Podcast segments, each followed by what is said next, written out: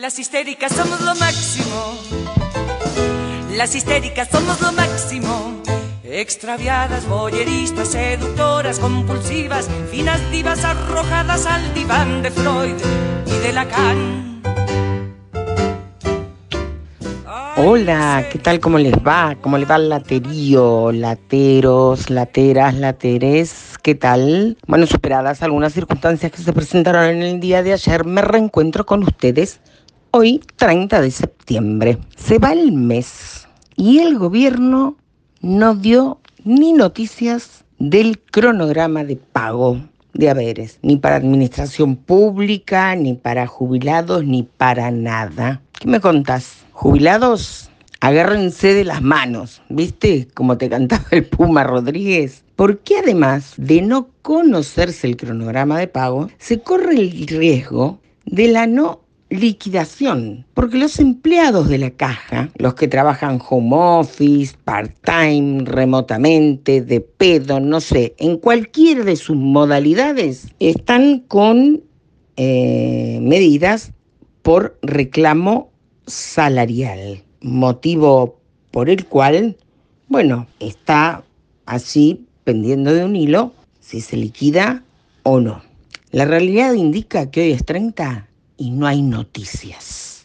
Como ya es de dominio público, ayer movilizaron propietarios y empleados del ámbito privado, movilización que no fue organizada por la Cámara de Comercio, pero que sí tomó cuerpo a partir del comunicado de rechazo de la Cámara de Comercio a la restricción en los horarios de apertura para los comercios de la ciudad de Ushuaia, luego de conocerse los comunicados, uno bastante poco claro y otro que luego se dio a conocer, emanado por el propio gobernador, de regreso a la fase 1. Cuestión está que sucedió a partir del día lunes en la capital fueguina. La Cámara de Comercio se reunió hoy, miércoles 30 de septiembre, en un encuentro virtual con referentes de gobierno para definir la reapertura de los comercios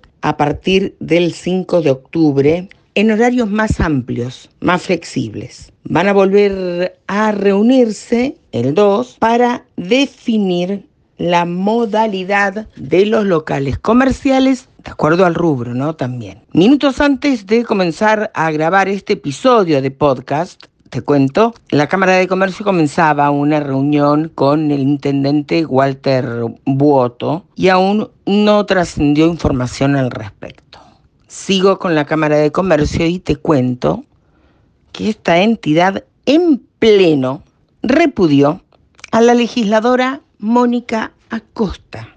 Ella, la socialista, sindicalista, la buenita, viste que, que algo olfateaba. ¿Por qué la repudió? Por haber hablado, por haber expuesto la situación de un comerciante de la ciudad que se manifestó ayer en la convocatoria puso nombre, apellido, nombre del comercio, fue con el derecho de que la asiste pacíficamente a manifestar una postura. Proveedor del Estado, él, según trascendió, propias palabras de, de la legisladora. ¿Qué dijo Moniquita? Esta no se la vamos a dejar pasar.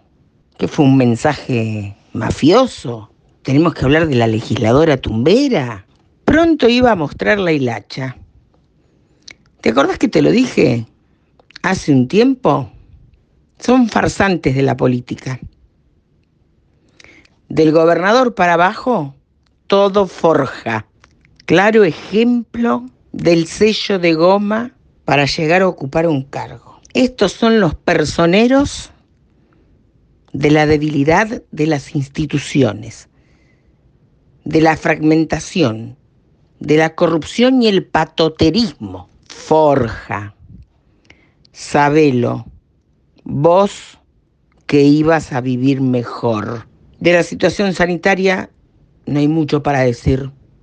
Al igual que en otros lugares del país, eh, empeora en la provincia, día a día suben los casos, el futuro es impredecible el comportamiento de la pandemia es muy anárquico, el humor social ha mutado, la gente tiene mucha más preocupación, si se quiere, el sentido de desesperanza se pone más sobre la mesa y esta vez se está sintiendo. Laterío querido, las noticias no son buenas. Igual te vamos a ir contando día a día lo que va pasando. Quien les habla, Carla Fulgensi, se despide de ustedes y nos reencontramos mañana. Chau, que tengan buen fin de jornada. En caso de que no los vea. Buenos días, buenas tardes y buenas noches. de tan macho, ya no sé si poner punto final o ponerle el punto G.